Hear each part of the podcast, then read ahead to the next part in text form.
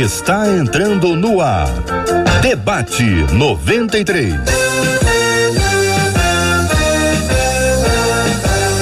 Realização 93 FM. Um oferecimento Pleno News. Notícias de verdade. Apresentação J.R. Vargas. Alô, meu irmão. Alô, minha irmã. Aqui fala J.R. Vargas, estamos de volta. Começando aqui mais uma super edição do nosso debate 93 de hoje. Hoje, de forma especial, Dia do Professor. Uma salva de palmas aí para a professora de espanhol, Marcela Bastos, professora de Bíblia, professora de comunicação. Parabéns, Marcela, bom dia. Parabéns para o professor em rádio, professor de Bíblia, professor de comunicação que você é também, né? E parabéns para todos os nossos queridos professores. Quem não teve um professor que marcou a sua história? Quem não teve? Quem não Mas você está falando palavra? coisa boa, está falando com a pessoa, marcou a sua. Não. Conforme o tom. Ah. Conforme o tom que você utiliza, o professor que marcou a sua história. Ah, Não, lembro marcou dele, bem, miserável. marcou bem, com coisa boa. Bom, também depende do aluno, né? Vai que o aluno era, né? Aí, aí não Ah, é. assim? A culpa não é do A culpa é professor. do aluno. A culpa é do aluno. Vai que o professor pegou lá um pouquinho mais firme. Não, mas a gente sempre tem um professor que marca de maneira especial. Mais do que professor, é um mestre. Então, tá aqui o nosso abraço, o nosso beijo, nosso carinho para todos os nossos professores. Hoje, já que de maneira especial a gente vai recebê-los aqui. Então, fala com a gente pelo WhatsApp 21 968038319, 968038319. Aproveita e manda aquele beijo especial para aquele professor que fez parte da sua história. E me permita, deixa eu mandar um beijo especial para minha mãe, professora e mestre da minha vida, professora a vida inteira de português em sala de aula, de português na minha casa comigo, me ensinando a falar e, sobretudo, me ensinando sobre a vida. Mãe, beijo pra você, te amo.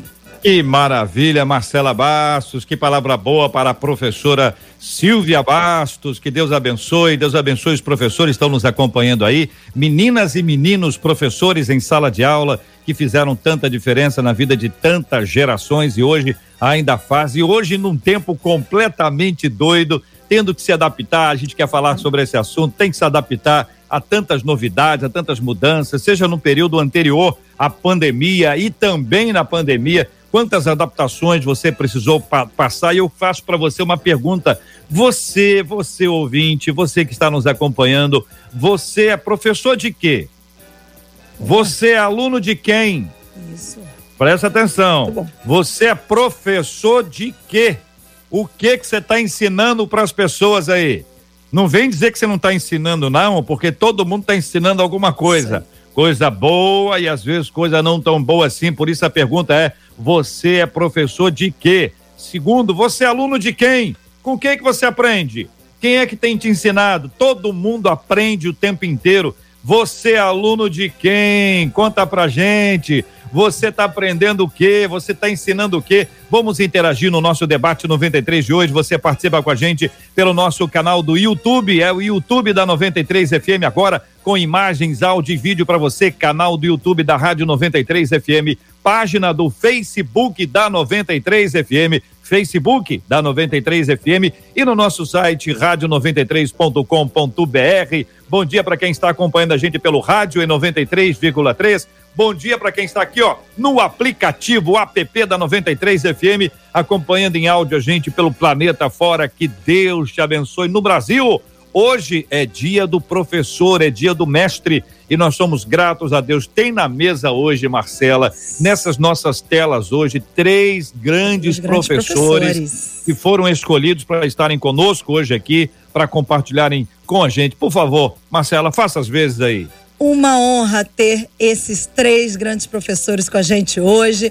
A professora e pastora Ana Paula Vime, o querido professor Ney Pereira e o professor e reverendo Júnior César, todo mundo preparado e de maneira muito especial nos abençoando nesse dia que é deles, mas estão aqui com a gente hoje no debate. Do Muito bem, vão ganhar um almoço especial hoje por conta do final, eu vou dizer de quem, quem é? é? que vai patrocinar é... esse almoço. Só no final, só no final eu vou dizer quem vai patrocinar esse almoço. Bom dia para Ana Paula, para o Ney, para o Júnior. Serão todos bem-vindos aqui ao debate 93 de hoje. Marcela, vamos ao tema 01, vamos abrir o debate 93 de hoje, já já com o tema 01 e todos os dias nós temos lembrado com muito carinho, com muita fé e gratidão a Deus pela vida do nosso irmão Harold de Oliveira. Temos orado incessantemente pela sua pronta e completa recuperação. Reverendo Júnior vai orar conosco agora, porque nós temos orado por ele, que está aí lutando contra essa Covid-19 e também milhares de pessoas no Brasil e no planeta lutando contra essa doença que chegou de uma forma sorrateira que surpreendeu a todo mundo e continua a surpreender, porque ela é estranha, ela é sorrateira, ela é malandrinha e ela chega e vai tomando a pessoa. A gente precisa ter muito cuidado Muita gente precisa voltar com o uso da máscara, manter o distanciamento social, continuar com a higiene das mãos, cuidado com a mão na boca, no nariz, nos olhos, cuidado com espirrar, com tossir, observar as condições do seu organismo e cuidar com seriedade dos seus e dos de sua casa. E pela vida do nosso irmão Harold, nós vamos orar. Deus tem dado a ele melhora, está desenvolvendo, é necessário nós continuarmos a orar e orando também por todos os nossos amados, pessoas que nós conhecemos e que precisam tanto da graça de Deus sobre a vida delas. Vamos orar juntos? Em nome de Jesus, com o reverendo Júnior César. Senhor, as nossas perdas e os nossos ajustes durante essa pandemia são enormes. Nós cremos que o Senhor tem sustentado o mundo com a sua poderosa mão e que também, ó Pai, tem sustentado a vida pessoal de cada um de nós. Nós tivemos muitas famílias conhecidas nossas que perderam seus entes queridos e tiveram que se adaptar a uma nova vida de uma forma muito abrupta. Pessoas que nem puderam chorar as suas mortes. Mas, Senhor, eu venho trazer a Ti agora a vida. Existem pessoas que estão lutando por ela, como o senador Harold de Oliveira, que está, o Pai, sendo tratado, ajudado, mas que depende também da sua vitalidade, da sua mão forte, uhum. do seu poder sobre ele. Que o Senhor traga pleno restabelecimento a ele. E não somente a ele, mas tantas pessoas também que estão aí lutando contra essa doença, tantas pessoas que estão, às vezes, em UTI, CTI, né? até mesmo aquelas pessoas que não têm muito acesso à saúde pública, que o Senhor possa realmente tem misericórdia dessas pessoas. E que o Senhor também nos ajude, como bons cidadãos, a nos conscientizarmos da nossa parte, do nosso papel, para que essa doença seja erradicada. Que o Senhor dê inteligência aos cientistas também, para que eles consigam é, realmente ter uma vacina concreta que possa ajudar a população a lidar com essa pandemia. Eu te peço isso em nome de Jesus. Amém. Bye.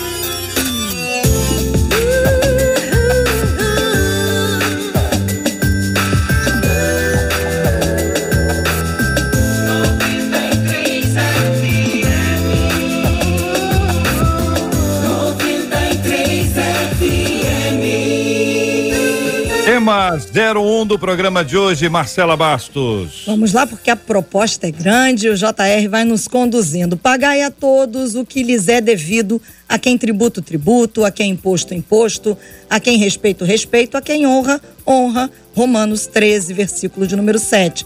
Você respeita e honra os professores? Para alguns, as salas de aula são ambientes favoráveis para crescimento e avanço, mas para outros, é um lugar de ofensa e de agressão. O que é que gera violência contra os professores, hein? A pandemia mudou o nosso modelo presencial de aulas. Como é que você ou os seus filhos lidaram com esse tempo de mudança? Qual o valor da tecnologia nesse mundo novo? A educação é uma das heranças do cristianismo ao mundo, seja na abertura de escolas e universidades, seja na formação espiritual dos cidadãos, aqueles comprometidos com amor ao próximo, justiça, honestidade, ética e responsabilidade social. Mas quais os nossos pontos negativos e positivos? E afinal, você é mestre ou é aluno? Muito bem. Pastora Ana Paula Vimer trabalha na área da educação há quantos anos, Ana Paula? Bom dia, JR. Bom dia, minha amiga Marcela. Bom dia ao Reverendo Júnior. Seu Ney também. Ótima oportunidade de estar aqui com vocês. Então, eu sou professora, é, eu atuo na rede municipal desde 2002, né, já se vão aí 18 anos.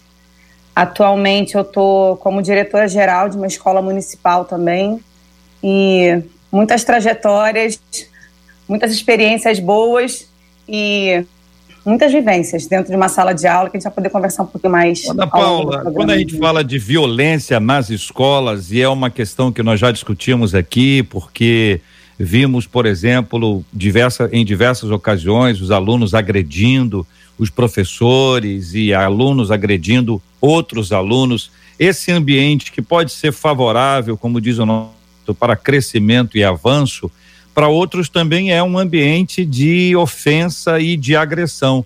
O que que gera, na sua opinião, a violência contra os professores? Eu entendo que a violência, né, ela, ela muitas vezes ela, ela explode na sala de aula, mas fato é, né, que o professor ele vem sofrendo vários tipos de violências, né, a começar pelo desrespeito, muitas vezes das, das autoridades, né, que deveriam ter um outro olhar sobre, sobre o professor, sobre a prática docente, sobre o espaço da sala de aula. É, quando você desvaloriza, né, você, você ataca diretamente a questão da falta de admiração, da falta do respeito. E as famílias, muitas vezes, também acaba que não, não compartilham né, com as crianças, com os adolescentes. Eu falo crianças porque todos nós entramos crianças na escola de uma forma geral, né? E muitas vezes essa questão da desvalorização ela vem sendo construída né, ao longo do, da trajetória escolar.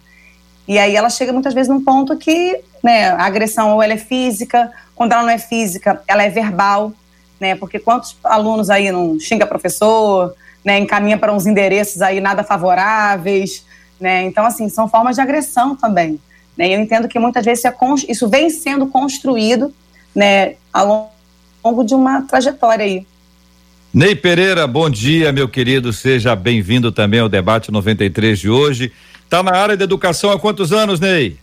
Bom, bom dia, JR, bom dia, pastora Ana, pastor Júnior, querida Marcela e principalmente bom dia aos nossos ouvintes da 93, especialmente aos nossos professores ouvintes, ouvintes professores da 93 FM.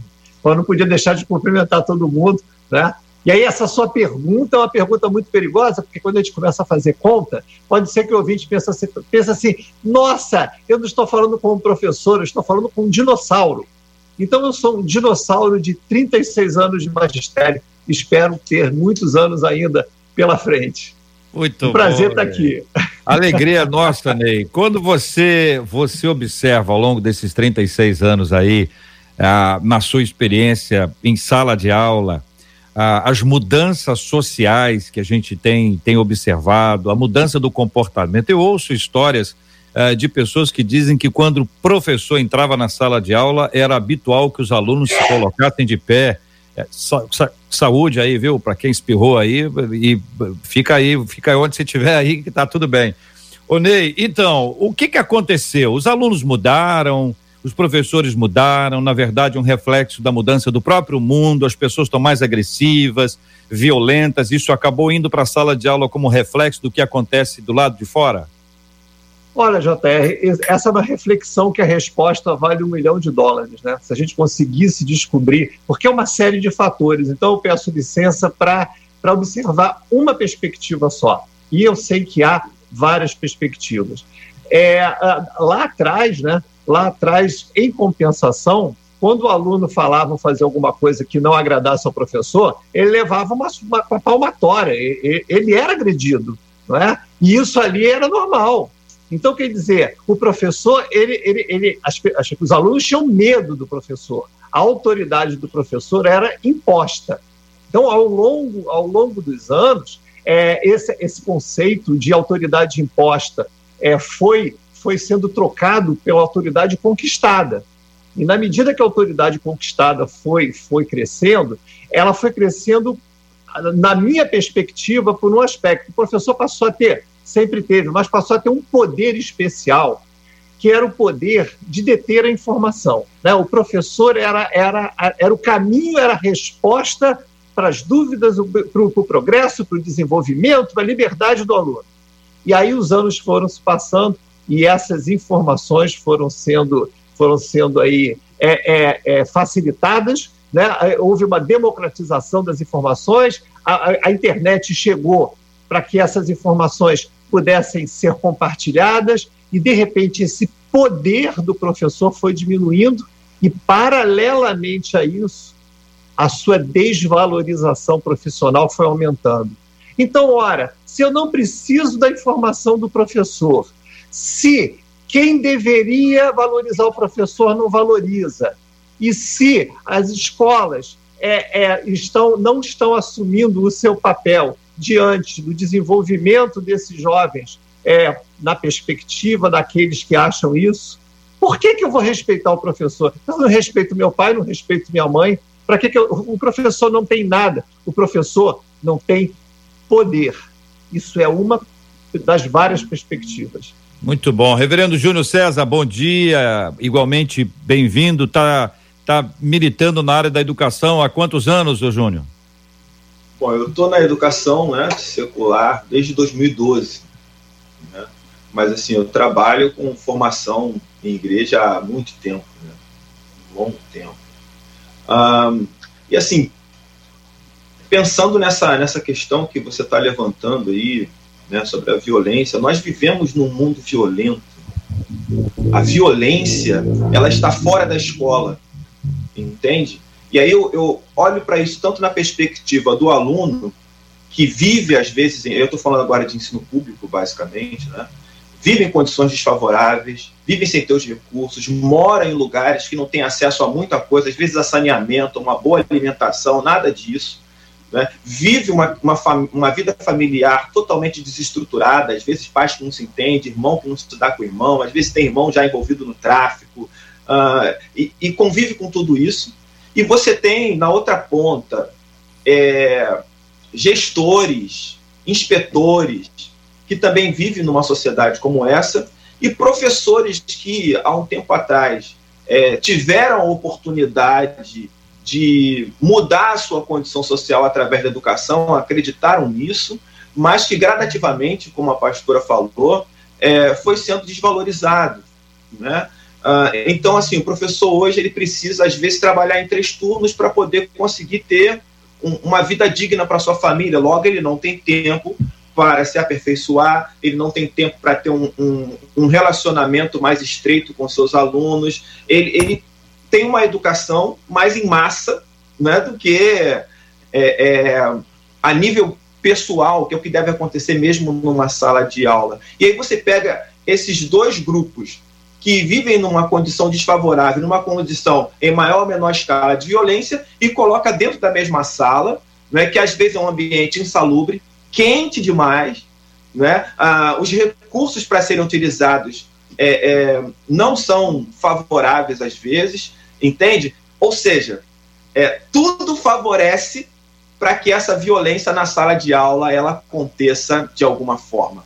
Né? Tudo favorece. Né? Uhum. E aí tem a questão da, da autoridade aí que o, que o Ney falou, né? tem a questão migrando para a escola particular, a mudança do pensamento social também que o aluno particular tem, de que ele paga, então o professor é um funcionário dele, tem que fazer o que ele quer. Então, perceba, todo esse contexto sociocultural fora da sala de aula, quando você coloca dentro de uma sala de aula, é, tem tudo para dar errado, viu, Jota? Tem tudo para dar errado.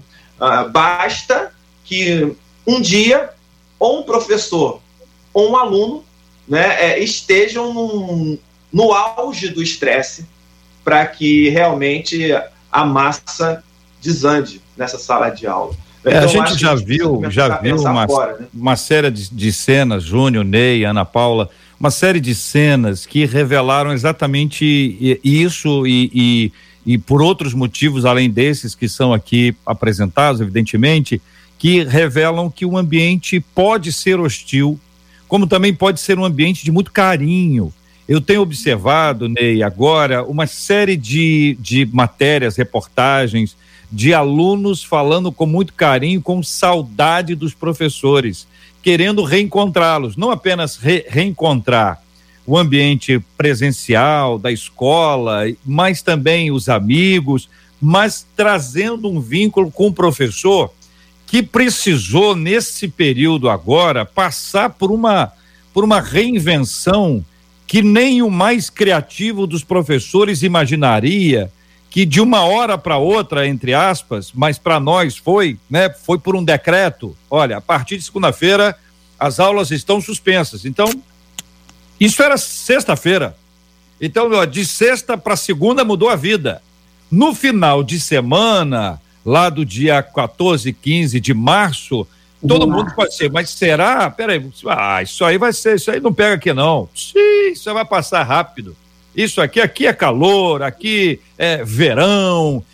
e aí nós nos deparamos com uma realidade, Ney, que se tornou muito complexa, que é de nos adaptarmos, primeiro à distância, ao desconhecimento, depois precisando nos adaptar à tecnologia. E a tecnologia precisou ser, ser é, é apreendida por professores e alunos. O foco inicial agora, Ney, na sua opinião, como é que foi esse processo do professor pandemia e tecnologia? Bom, é, deixa, deixa eu só até posicionar o ouvinte o porquê da pergunta do JR. Óbvio que a pergunta do JR tem muito, tem a ver com o nosso tema. Mas é porque quando eu falei que eu, eu, eu estou no magistério há, há 36 anos, desses 36 anos eu dedico 20 anos só capacitando professores.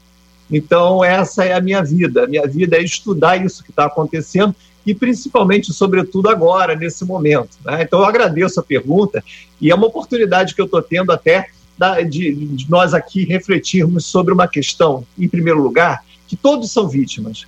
Então, não, não existe o, o, culpado. Né? Nós somos vítimas da, das circunstâncias, de tudo que está acontecendo. Ninguém poderia prever isso. Mas, num determinado momento, é, o aluno, pensando no lado dele, falou assim: e agora? E agora? Como é que vão me ensinar? Não é? E aí, de repente, é, o, o professor, pensando no lado dele, pensou assim: e agora? Como é que eu vou ensinar? E aí não sobrou alternativa. A alternativa foi: vamos fazer alguma coisa que iria acontecer daqui a uns 10 anos de forma gradual e pensada. Por quê? Porque a educação à distância é uma realidade já há algum tempo, mas que estava, estava crescendo paulatinamente na medida em que a, a, a, a, a, tecnologia permitisse, que a própria filosofia local, característica dos alunos. A gente, a gente tem um país que não tem internet para todo mundo, né? Que, é que, que, existe uma população enorme que não tem acesso à internet. Existem tantos problemas, mas não, nada disso pode ser levado em consideração. Não interessa se não há internet, não interessa se o professor não foi preparado para isso. Professor, essa é a nossa única maneira de resolver o problema. Bom, e o aluno ficou aguardando como é que isso ia acontecer. E aconteceu, aconteceu da seguinte maneira: o professor foi, se viu obrigado a conhecer como é que se mexe em uma plataforma, que para muitos aquilo ali era uma grande novidade, e aí ele acessou o aluno e começou a falar e a fazer alguma coisa parecida que fazia em sala de aula. E não tinha como dar certo era impossível dar certo. Por quê? Porque é uma dinâmica completamente diferente. A comunicação à distância, ela, ela flui, assim como a, a comunicação presencial, é com ritmos diferentes. E o professor que simplesmente se preocupou em como conseguir falar com o aluno, não teve oportunidade de entender como chegar ao aluno. Por outro lado, o aluno se viu na situação de que um professor estava falando desesperadamente para uma câmera e ele, com a sua câmera desligada, tendo a oportunidade de fazer aquilo que em sala de aula ele faz mentalmente, ou seja, não prestar atenção. E por que não prestar atenção? Né? Era muito fácil. Em sala de aula, o aluno ficava assim olhando para o professor e pensando em coisas diferentes né, já que não deixava mexer no seu smartphone. Agora, com a câmera desligada, o aluno teve a oportunidade de lanchar, malhar, namorar, fazer o que quiser, dormir, enquanto a aula está acontecendo. Então, existiu, infelizmente, um grande teatro não é? É onde o professor fingia que ensinava e o aluno fingia que aprendia. Por quê? Porque tinha que se tapar esse buraco. Não houve tempo do professor se preparar e ser preparado, e não houve tempo do aluno se preparar e ser preparado para essa nova dinâmica. Então, há tecnicamente muitas diferenças, tá? O, e, e, e, o professor, coitado, é, está aprendendo agora. Agora. O que, que a gente pode ver com isso, né? É, nós temos professores desistindo do magistério. Eu conheço vários que falam assim, Neil, dou aula quase 30 anos, eu, eu, não, eu não tenho como encarar isso. Professores desistindo de dar aula. E aí eu não sei o que, que é pior. Muitos alunos desistindo de estudar. E aí eu acho que isso é uma coisa que eu quero até é, compartilhar aí com a, com a pastora e o pastor. É, se vocês não acham que é, é, isso está contribuindo para, para uma evasão, uma evasão tanto de alunos quanto de professores, né? Porque se me deixar falar tecnicamente aqui, eu, eu, eu, eu sou capaz de, de dar aqui uma, uma aula para professores que não é o nosso caso, mas é uma reflexão como essa dificuldade de adaptação está trazendo consequências, tanto para os alunos quanto para os professores. Tá a bola e aí, Ana Paula? Aí. É, vamos lá. O Ney estava falando sobre essa adaptação, né?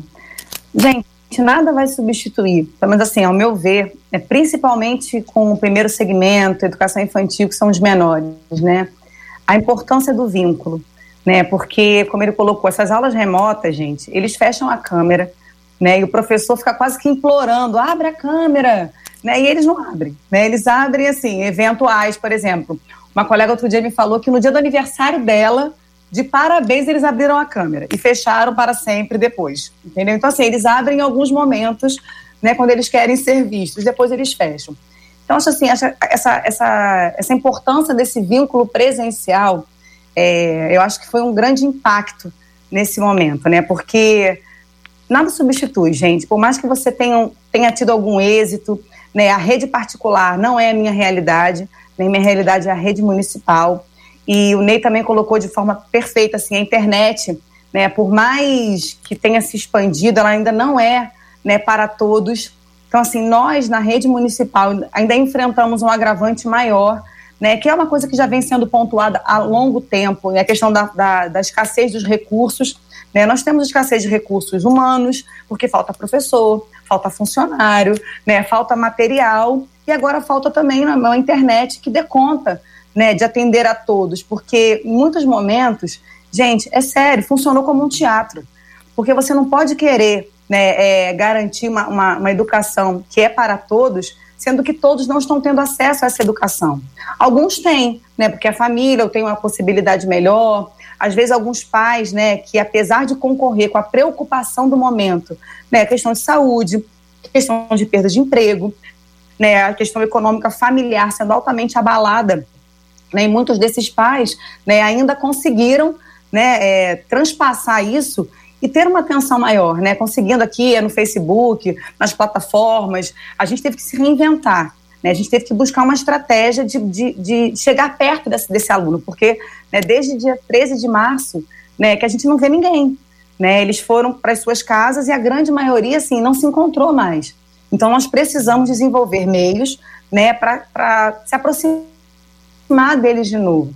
Né? E uma grande preocupação nossa é exatamente esse distanciamento que pode gerar uma evasão. Né? Então, assim, qual é o nosso principal foco nesse momento? Até como orientação das nossas próprias né, autoridades da secretaria. Vamos focar na questão do vínculo. Né? Vamos se aproximar desse aluno. Porque, assim, gente, fato é, algumas questões cognitivas, de aprendizagem, vamos rever isso daqui a algum tempo. Mas a gente tem que garantir que, essa, que esse aluno, que ele permaneça na escola, que ele volte. Volte quando? Não sei dizer.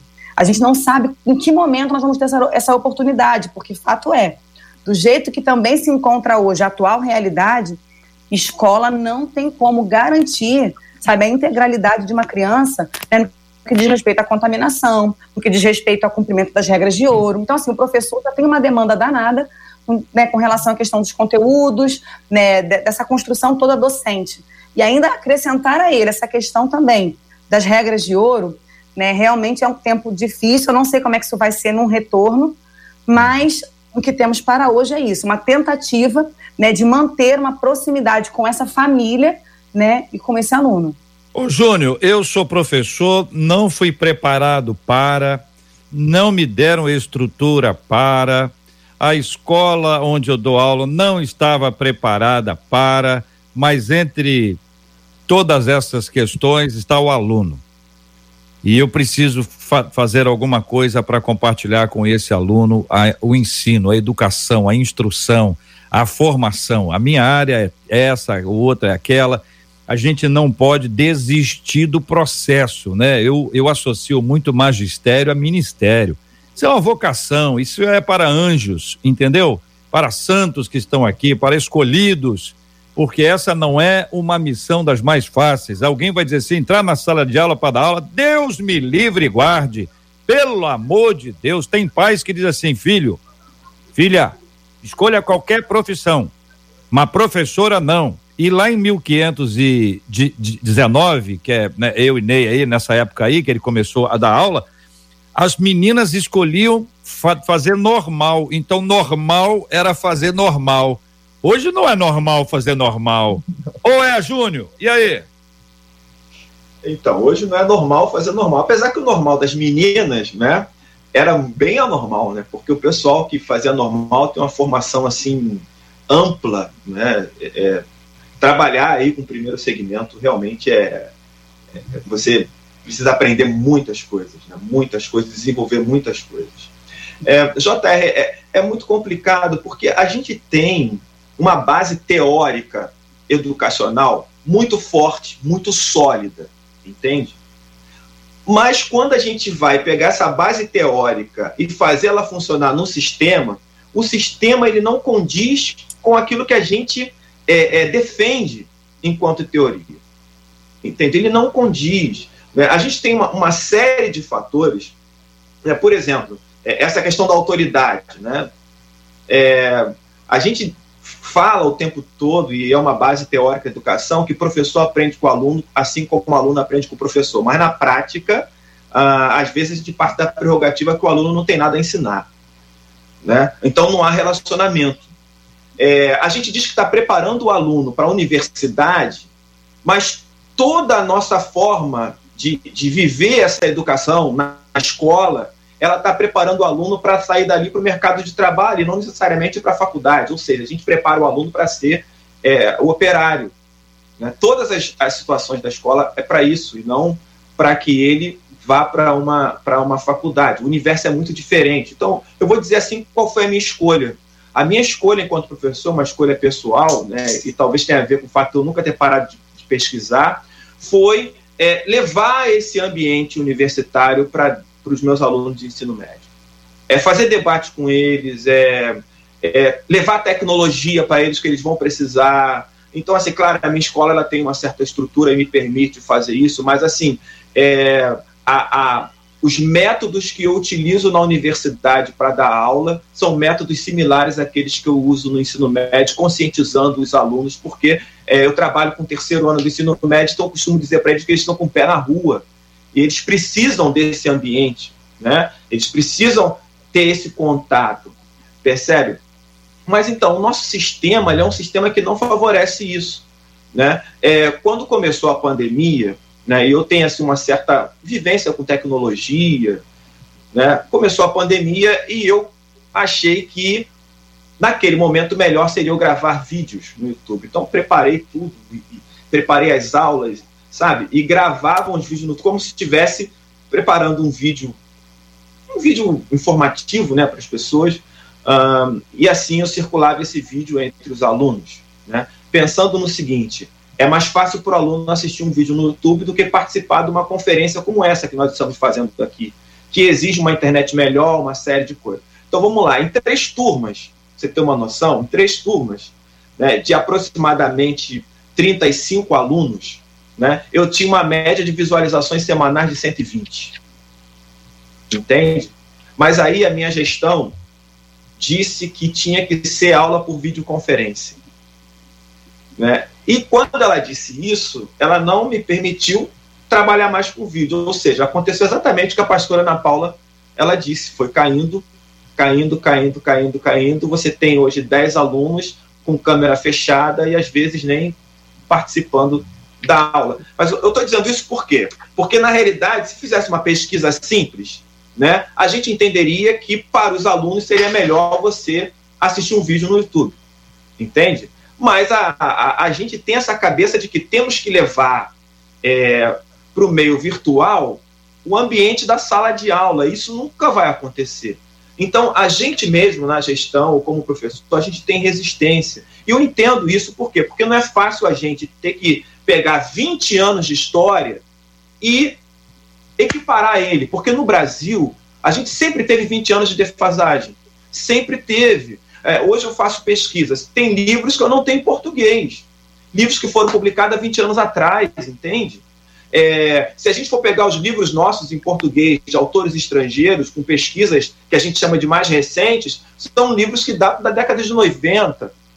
Né? E, e, e, a gente trata aqui como atual. Tudo bem, tem essa defasagem, a gente não tem internet, a gente não tem tecnologia, o material que vem para a gente é um material de terceira categoria, né? é um material que às vezes não passa no controle de qualidade lá e vem para cá para ser, ser consumido. Tem uma série de coisas, mas o fato é que a gente precisa é, reconhecer isso né? e correr atrás, né? E, e investir. Não estou querendo aqui dizer que o professor não faz isso, porque a gente tem uma série de coisas lógico, é, é, lógico, desfavoráveis, entende? Então, Mas são, é necessário. São várias pontas, né, Júnior? Tem várias outras isso. pontinhas que a gente precisa ir ajustando e lembrando, a gente está falando bem dos professores aqui, viu?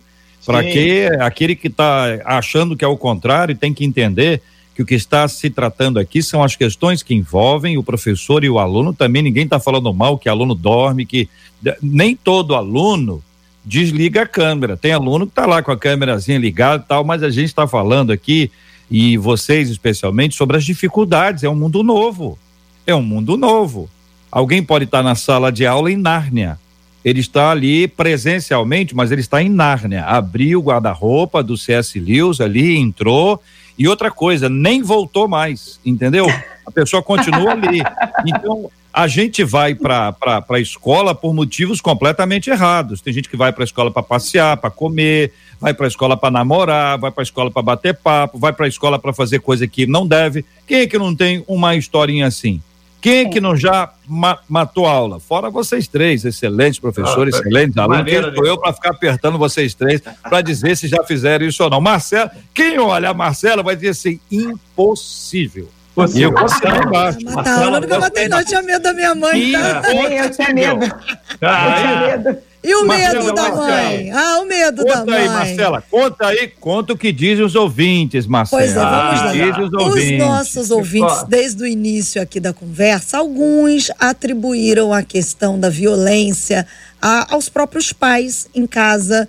É, a maioria dos nossos ouvintes que mandaram suas mensagens por aqui, eles disseram, olha, a gente acredita, eu acho, que essa questão da violência contra os pais, contra os professores, se dá inicialmente em casa pais que não respeitam professores e que os filhos reproduzem essa falta de respeito aos seus próprios professores, sem contar pais que não têm nenhum controle de seus filhos. Então, não, não há respeito em momento algum. Já agora, tem ouvintes nossas dizendo aqui, gente, vocês não sabem a dificuldade que é manter uma criança de seis anos de idade de frente para uma câmera.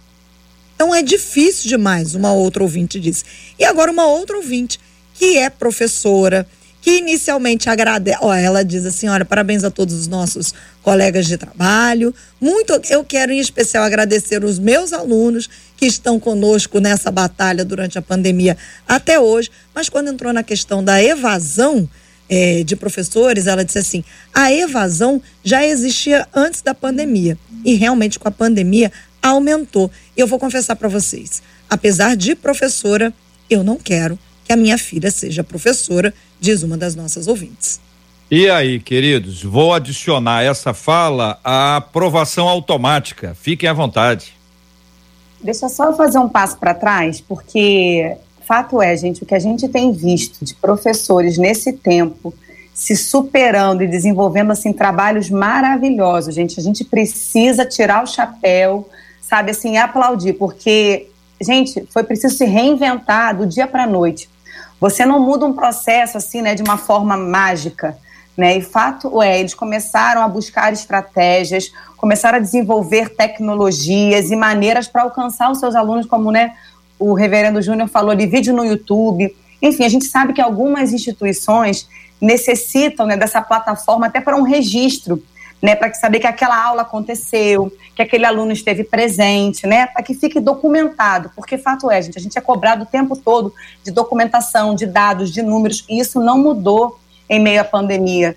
Então, assim, os é professores, verdade. gente, que já vinham, né, numa batida muito pesada, né, início do ano, tendo que se reinventar e buscar uma nova estratégia, né, para alcançar os seus alunos. Então, gente, olha, mais uma vez, os professores, assim, né, aqueles que estão em sala de aula, porque eu não estou mais em sala de aula, mas eu lido, né, com, a, com o cotidiano da escola todos os dias e eu vejo a minha equipe, gente, se superou. Eu vejo cada trabalho, cada carinho, é vídeo no Facebook da escola, é postagem no WhatsApp para a família, não apenas com a criança, mas para com a família, para que a família dê esse apoio. Né, a gente acolhendo esses relatos de que é difícil mesmo manter uma criança de seis anos sentada né, num, num computador. A gente entende tudo isso, mas também isso também é um bom momento para que se reconheça o valor de um professor que recebe todos os dias essas crianças que, assim como em casa, têm essas dificuldades, eles também têm na escola. E aí é um professor para dar conta de 20, às vezes de 30, né, tendo como objetivo que ele tenha né, uma, uma educação excelente ao final daquele ano. E essa ouvinte também falou uma outra coisa que eu concordo plenamente. Eu trabalho com criança pequena, né? Meus alunos, eles chegam na minha escola com quatro anos. E a gente, às vezes, percebe neles falas com relação ao próprio professor que você sabe que aquilo não pertence a uma criança de quatro anos. Ela ouviu aquilo em casa. Ela ouviu aquilo de um adulto. Né? E quando a gente percebe isso, né, eu converso, mas geralmente eu chamo a família. Porque se a gente não começar a mudar na base, começar a trabalhar essas questões de respeito, sabe, de admiração naquele que está educando essa criança, né, a gente não vai conseguir, infelizmente, né, mudar esse processo para que o professor seja visto né, com respeito, com admiração, assim como todos devem ser tratados. E aí, Ney? Olha só, eu vou subverter. Olha só, para primeiro lugar, parabéns, a fala da pastora foi perfeita. É, e, e, a, e, a, fala da pastora, é, é, ela, ela, ela mostra né, um caminho e, e, uma reflexão muito legal na questão das crianças. Mas eu queria, se vocês me permitem, uma contribuição direta com três pontas desse, desse quebra-cabeça. É, mas eu, eu, vou me, eu vou falar sobre professores de jovens, adolescentes e adultos, ok? Então vamos pegar um outro, um outro segmento. Vamos lá. Sim. Nós temos aí três envolvidos: o professor, os alunos e os pais. Então, professores, direto. Os ouvintes aqui, professores, eu preciso contribuir com alguma coisa com vocês direto, de forma muito pragmática, para que de alguma forma auxilie vocês. Põe uma coisa na cabeça: existem, existem dois, duas formas de perceber o tempo. O tempo Cronos e o tempo Kairos. O tempo Cronos é o tempo do relógio o tempo Cronos é o tempo presencial. E por isso que em aulas presenciais a gente consegue assistir uma hora, às vezes duas horas de aula, por aula porque existe uma série de variáveis que fazem com que a gente, que o nosso cérebro tenha entretenimento e que possa, em alguns momentos, dar uma relaxada e, com isso, suportar, entre aspas, um tempo maior, principalmente porque há e deve haver troca. O tempo Kairos é o tempo da intensidade, é o tempo onde o cérebro tem que, se, tem que focar muito em um estímulo só. E é o tempo do vídeo. Isso quer dizer que 5, 10 minutos de uma aula online corresponde a uma hora de aula presencial. Então é inviável um aluno ficar uma hora na frente do computador tentando prestar atenção, porque o cérebro dele não suporta, porque há vários estímulos em volta que estão disputando com aquele cérebro, inclusive o próprio ambiente dele, dele aluno, a casa dele, às vezes não é um ambiente propício para que ele se concentre. Outro dia eu, eu, eu cheguei no quarto da minha filha, que está fazendo ensino médio, e, eu ouvindo a aula que estava acontecendo, eu fui elogiar minha filha por ela estar tá estudando. Quando eu abri a porta, ela estava dormindo e o computador ali ligado. E aí, quando eu cheguei para ela, eu falei assim: o que, que aconteceu? Ela falou assim: pai, eu estou tentando, mas eu não estou suportando. Professores, as suas participações não devem ultrapassar 15 minutos. É simples assim. Mas nem o que, que eu faço? Me obriga a dar uma hora de aula. Não, professor, fala 15 minutos e provoca interação. Câmeras abertas, os alunos têm que participar. Outra coisa, não tem essa parada de ficar a câmera desligada, não. Faz o seguinte: a câmera desligada é importante, por quê? Porque se você mantiver a câmera aberta, os alunos vão ficar olhando um para a casa do outro e não vão prestar atenção no professor, porque eles ficam olhando o que, que tem na casa do outro, se passa um cachorro, se a pessoa está com uma roupa bonita. É assim que funciona. Então a câmera desligada é assim. Só que você, professor, vai fazer pegadinha. E um, dois, três, liga a câmera e vambora. E tem que ser assim, toda hora, pega desprevenido. Ô, Júnior, fala agora para mim, liga a tua câmera. E o cara tem que ficar atento, porque isso é uma forma prática de manter a atenção dos alunos. A cada 15 minutos tem que ter, então, portanto, interação, tem que dividir os alunos em grupo. As plataformas oferecem essa oportunidade, faz eles trabalharem em grupo. Isso é tempo de aula, e não é tempo de enrolação de aula, não. Eles têm que refletir, discutir e fazer apresentações em aula. Isso sim você consegue produzir. Ensina os alunos a estudar, a, a, a, pesquisar na internet, coloca os alunos em grupo, manda eles pesquisarem sites para darem soluções a perguntas. O professor não tem que ser um repetidor de conteúdo, porque o Google é muito melhor nisso do que ele. Então, o professor tem que ser um facilitador, um estimulador de reflexão. E online isso é muito mais fácil. Agora é contigo, aluno. Meu filho, meu querido, o professor está tentando e não está conseguindo. Tu precisa ajudar também. Então, o que, que você tem que fazer? Você tem que fazer uma forcinha. Sabe por que, que você tem que fazer uma forcinha? Porque daqui a uns anos, se você parar de estudar, ninguém vai te dar chance no mercado. Daqui a uns anos, se você parar para estudar, só quem conseguiu continuar estudando é que vai ter chance, que vai ter oportunidades na vida. Então, se você está tendo algum tipo de dificuldade, você ajude o seu professor a te ensinar. Se você não está gostando, dá feedback para o teu professor. Professor, eu estou com dificuldade. Professor, me ajuda. Agora, não sucumbe à tua cama, não sucumbe à, à, à fraqueza. Você sabe por quê? Porque no futuro vai haver a nota, a cobrança disso. Agora, com você, pai, ouvinte, pai, não adianta achar que a aula é entretenimento. Então, para o teu filho ficar calado, ele tem que ficar assistindo aula. Coloca ele no quadro e liga a aula. Não tem esse negócio, não, tu tem que participar. Sabe por que, que você tem que participar? Porque ele está precisando de você. O aluno está precisando que você sente do lado dele e fale assim: vamos lá, filho, vamos lá, filha. Vamos ver o que está acontecendo, o que, que eu posso te ajudar. Presta atenção, assim, não, mas eu trabalho, eu não tenho como ficar. Não tem como ficar, ok. Então chega em casa, pergunta como é que foi. Dá atenção para esse aluno que ele está precisando de ajuda, ele está precisando de colo, sim. Então vamos nos ajudar, porque os três têm responsabilidade. E as escolas preparem melhor seus professores, dê a eles ferramentas dignas, façam com que eles saibam como se comunicar, porque o professor não pode adivinhar. E eu vou dizer para vocês, está tudo errado. Pronto, falei, chega. Muito bem. Ney Pereira, 36 anos de magistério. Quem tem 36 anos de magistério já passou Olha, por muita coisa. Olha, aqui, aqui agora eu me senti o Silas. Me Fala aí, Júlio César. JR, eu vou dizer um amém para tudo que o Ney falou aí, concordo em gênero número grau, né? Uh, e quero também, assim, é, homenagear, né, é muito justo, as, as nossas gestoras, né? Porque são pessoas é, com formação na área de educação e que têm, assim, nesse momento de pandemia, feito um trabalho magnífico, um esforço até maior, porque tem que dar conta de, de todo esse processo é, é, de ensino-aprendizagem e também dar conta de questões administrativas e ficar respondendo e, e tratando da saúde emocional do professor, porque muitas fazem isso também né, da saúde emocional dos alunos, eu queria assim homenagear essas pessoas.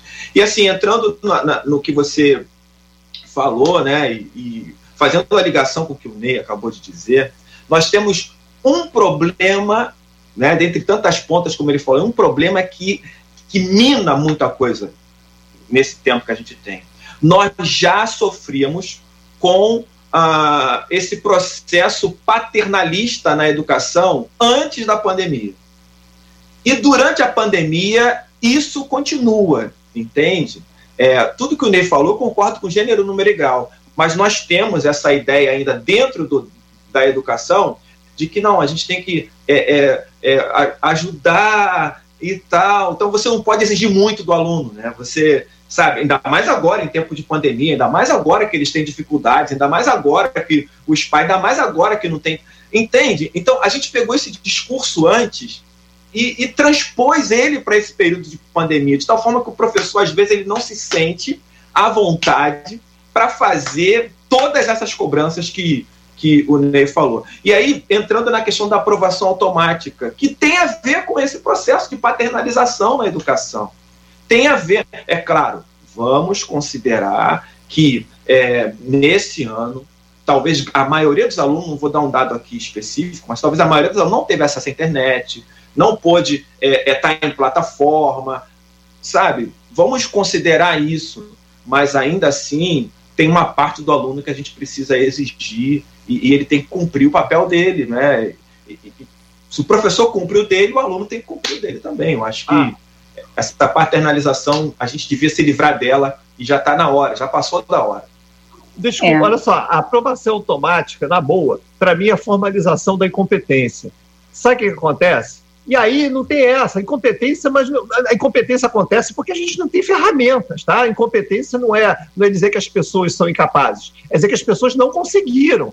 Então, então a gente está a gente tá, a gente tá formalizando o fracasso que aconteceu, que tem acontecido na educação. Então o que, que a gente faz? A gente agrada a sociedade. Ah, o aluno não pode ficar prejudicado. Não, aí você aprova todo mundo. Qual é o efeito prático de aprovar todo mundo? É a gente ter uma geração de pessoas que estão completamente defasadas e que só vai trazer o nosso país para baixo.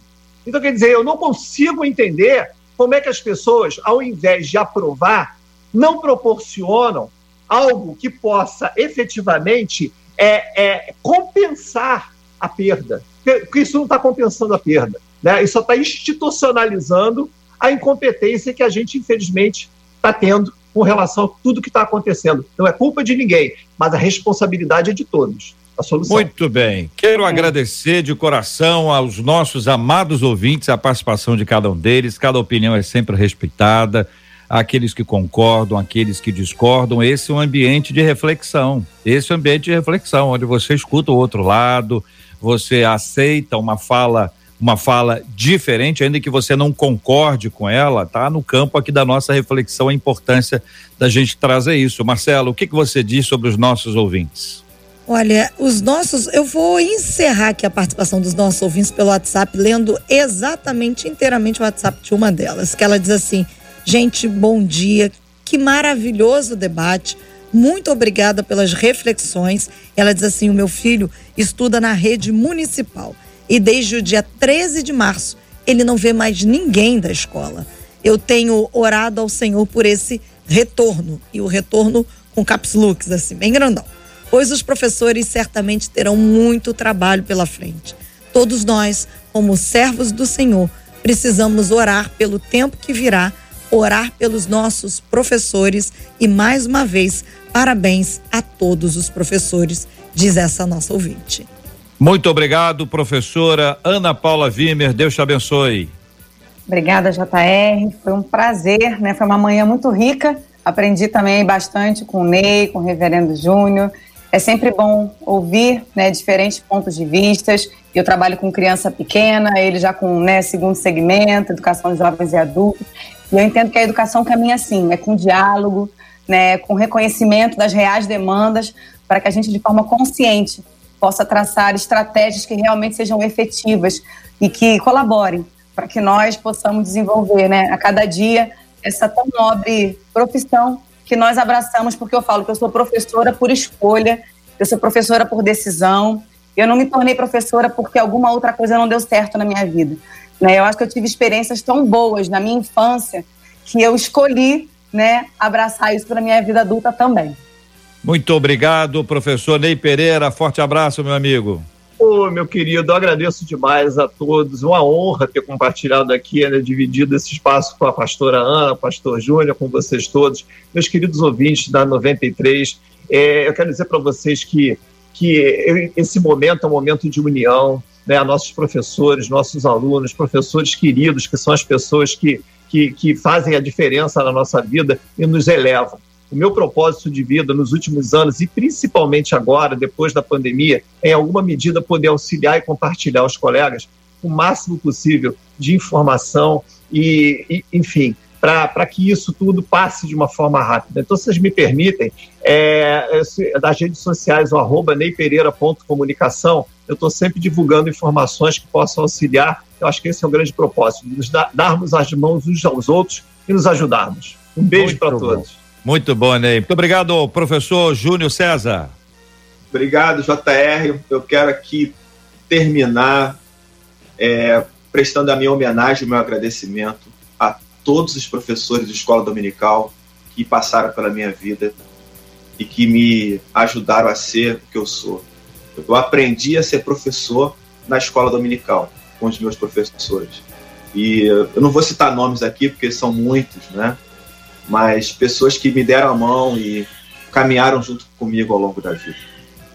Muito bem. Quero agradecer o carinho dos nossos ouvintes, o carinho dos nossos debatedores, a toda a nossa equipe, nosso carinho e gratidão aos professores maravilhosos que nos acompanham e que ao longo de toda a nossa vida nos ajudaram em todo esse processo. E no final, nós vamos orar com a professora e pastora Ana Paula, vamos orar pelos nossos ouvintes, vamos orar pela cura dos enfermos, pelo consolo aos corações enlutados, como temos feito todos os dias ao longo de tantos anos Vamos orar pelos professores, pelos alunos, pelas escolas, por toda uma equipe que trabalha na, na escola. A escola não é feita somente de professores. Alguns que trabalham nas diversas equipes, tarefas diferentes, contribuem para o aprendizado, para o conhecimento. Eu quero agradecer a Deus porque nós conhecemos um grande mestre, que aos 12 anos começou a dar aula para os mestres do seu tempo. Os mestres que ficaram tão impressionados com aquele menino de 12 anos que já no templo ensinava, discutia, produzia reflexão. Eu quero agradecer porque nós conhecemos um mestre que ensinou a mestres que o procuraram de noite porque não queriam que seus discípulos ou comestres pudessem per perceber e que este mestre, esse grande mestre, ensinou para ele sobre nascer de novo. Ele não entendeu nada mas o mestre sempre explicou um pouco mais para quem não entendia nada. Para o mestre que sempre gostou de contar histórias, porque percebeu que através das suas histórias, conhecidas como parábolas, ele permitia que toda e qualquer pessoa, através dos mínimos exemplos, pudessem conhecê-lo e conhecer o seu assunto. Esse grande mestre que ensinou que a riqueza ela pode ser bem aproveitada, mas ela não pode ser adorada e servida que disse para um jovem rico que se considerava um grande aluno que, na verdade, ele parece ter matado algumas aulas. Mas, da mesma forma, ensinou para um novo aluno que aprendeu rapidamente a abrir mão de toda a riqueza adquirida e assimilada como fruto da defraudação ou da corrupção. É tão bom lembrar desse grande mestre que ensinou sobre a paz pacificando os corações, dizendo: Minha paz vos dou. E essa paz que esse mestre deu é a paz que não se compara e que em lugar nenhum se pode encontrar. Eu agradeço a Deus porque nós conhecemos o mestre que ensinou a servir servindo, ensinou a amar amando, ensinou a orar orando, ensinou a perdoar perdoando. Um mestre que se fez aluno para parecer um igual aos seus alunos, mas fez tudo isso para nos ensinar. Que bom que nós podemos aprender e que venhamos aprender cada dia mais com o nosso bom mestre, Jesus, e que ele se torne, além de grande mestre, Senhor e Salvador. Vamos orar com a, a pastora Ana Paula nesse instante, em nome de Jesus. Lindo texto, já estava aqui chorando. Senhor, muito obrigada, querido. Muito obrigada, Jesus, por esse momento. Muito obrigada por esse dia. Muito obrigada, Jesus, por cada professor, por cada aluno, por cada funcionário, Deus, porque uma escola é feita de gente, Deus. Escola não é parede, escola não é estrutura, escola é feita de pessoas, Pai. Deus, nós te pedimos que nessa manhã o Senhor visite cada um, que o Senhor potencialize, Deus, as suas habilidades, que o Senhor renove as suas forças, que o Senhor renove as suas esperanças e expectativas, Pai, crendo, Deus, que o Senhor, Deus, pode conduzir-nos a um tempo sobremaneira melhor, um tempo de experiências, meu Deus, tão boas, Pai. Deus, em nome de Jesus, visita, visita cada um que está enfermo neste momento, Deus que está aqui orando conosco, que eles sejam visitados pelo teu poder, que nesta manhã ainda, Deus, haja uma resposta de cura, haja um toque do Senhor, um toque de renovação, visita os lares, lares que estão enfrentando tempos difíceis, porque o tempo é difícil, Pai. Mas nós te pedimos um tempo de restauração, um tempo de renovação, para a glória, para a honra e para o louvor do teu santo nome. Senhor, abençoa esta tarde, que seja uma tarde de paz, uma tarde de bênçãos, para a glória do nome do Senhor Jesus. Muito obrigada, Senhor. Amém. Que Deus te abençoe. Você acabou de ouvir Debate 93.